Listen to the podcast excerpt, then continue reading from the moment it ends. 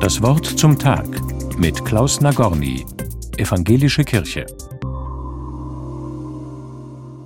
Unter den Büchern, die ich in diesem Jahr gelesen habe, hat mich dieses besonders fasziniert. Es heißt Gentleman über Bord. Ein wohlsituierter Geschäftsmann sucht Abstand von Frau, Familie und Beruf und macht zusammen mit ein paar weiteren Touristen eine Schiffsreise mit einem Frachter über den Pazifik. Bei einem Spaziergang an Deck am frühen Morgen rutscht er auf einem Ölfleck aus und fällt von Bord des Schiffes. Aber die See ist ruhig und glatt wie ein Spiegel. Malerisch geht die Sonne am Horizont auf. Nichts ist für ihn bis dahin beunruhigend. Denn die Chancen, entdeckt und gerettet zu werden, stehen gut. Denkt er. Doch das erweist sich als Irrtum. Es stellt sich nämlich heraus, dass die Leute an Bord alle mit sich selbst beschäftigt sind. Mit dem morgendlichen Frühstück, mit Morgengymnastik, mit der Navigation des Schiffs. Mit sich selbst beschäftigt ist aber auch der Gentleman, der ins Meer gefallen ist.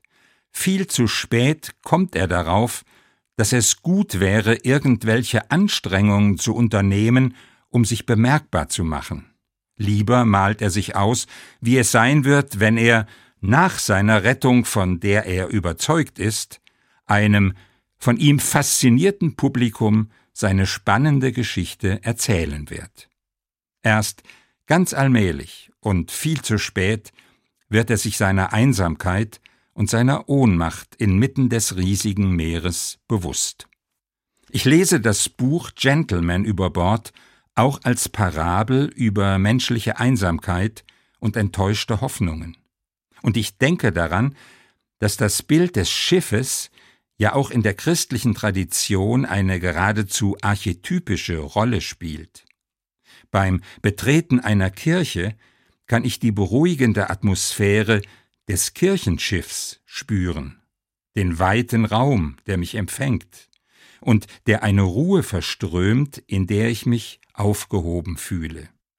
In den zurückliegenden Weihnachtstagen habe ich wieder erlebt, welche Geborgenheit so ein Kirchenschiff vermittelt, wenn Menschen dort miteinander singen und feiern und damit ausdrücken, wir wollen eine Gemeinschaft sein, die aufeinander Acht gibt und einander im Blick hat, damit keiner, wie im Roman erzählt wird, unbemerkt und unbeachtet von Bord fällt.